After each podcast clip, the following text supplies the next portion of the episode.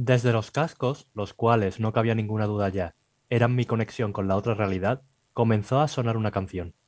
Una difícil de reproducir, de soñar dos veces, como el trino del diablo. Era el extremo de la luz, la sublimación del amor, el sonido del alma, el tacto de la perfección.